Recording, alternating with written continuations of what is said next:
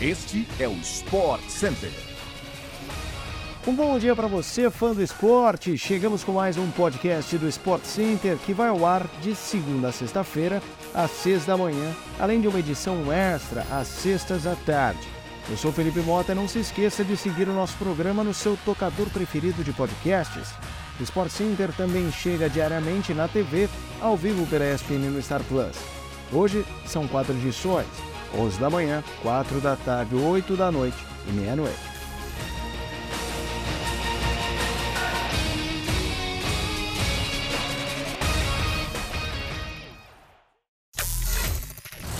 O Ituano passeou no estádio Novelli Júnior, venceu o Santos por 3 a 0 na tarde deste domingo e foi do quase rebaixamento à classificação para as quartas de final do Campeonato Paulista.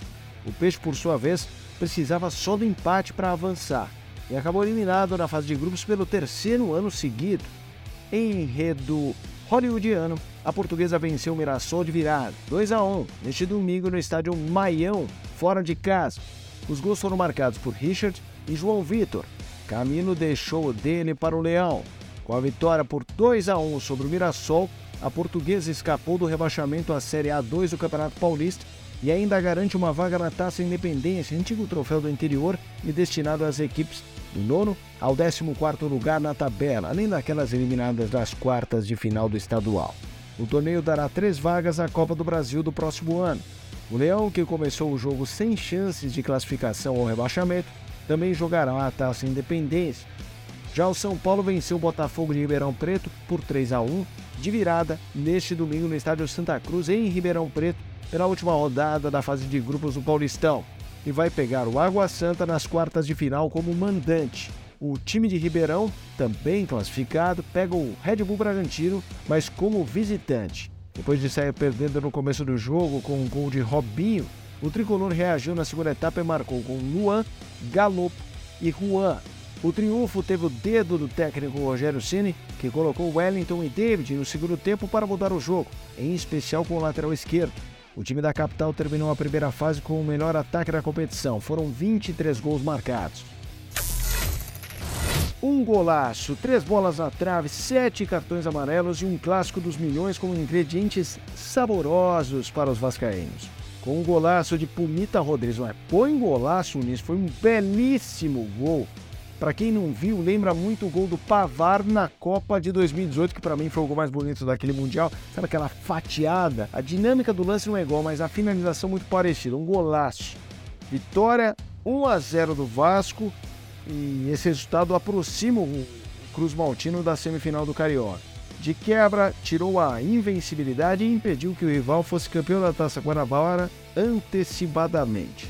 Com o resultado, o Vasco que entrou em campo na quinta posição após as vitórias de Volta Redonda e Botafogo na rodada, recuperou a terceira colocação e está bem próximo da semifinal do Carioca. Para se classificar, basta uma vitória simples sobre o Bangu em São Januário. Já o Flamengo perdeu a invencibilidade, mas segue na primeira colocação com 23 pontos. Tem compromisso dificílimo, enfrenta uma luta pela liderança da Taça Guanabara o Fluminense no Maracanã para ser para ficar realmente como líder, basta o Flamengo empatar. Quando o empate parecia escrito para o primeiro Grenal de 2023, apareceu Felipe Carbadio. Esperava-se brilho de outro uruguaio, mas o camisa 8 anotou o gol da vitória por 2 a 1 nos acréscimos na noite deste domingo na Arena. Vina havia aberto o placar em belo gol, enquanto Alan Patrick empatou também um bonito lance no segundo tempo. Luizito Soares passou em branco em seu primeiro clássico Grenal.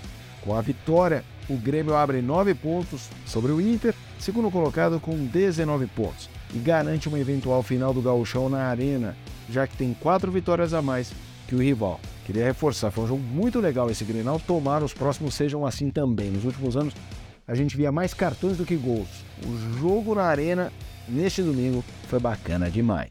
Na tela da ESPN pelo Star Plus, em meio ao momento de recuperação na Premier League, o Liverpool decretou a maior goleada da história do clássico com o Manchester United neste domingo, que é o maior clássico da Inglaterra. Nada menos que um 7 a 0 em Anfield. Eu vou repetir: 7 a 0. Você não ouviu mal. Sendo que seis gols foram marcados no segundo tempo, diante dos Diabos Vermelhos, falhando demais no setor defensivo. Festa no ataque dos Reds, com dois gols do trio Darwin Nunes, Gakpo e Salah, além de outro de Roberto Firmino. O 7 a 0 do Liverpool entrou para a história dos quase 130 anos do Northwest Derby. O resultado em Anfield é o novo recorde do clássico, superando o 7 a 1 dos próprios Reds em casa no longínquo ano de 1895. É isso mesmo, 1895. Foi também a pior derrota do Manchester United na elite do futebol inglês, igualando os reveses para o Blackburn em 1926 e Aston Villa em 1930. Os fãs da Premier League assistem na tela da ESPN pelo Star Plus o duelo de Fulham e Brentford, às 5 da tarde, esta segunda.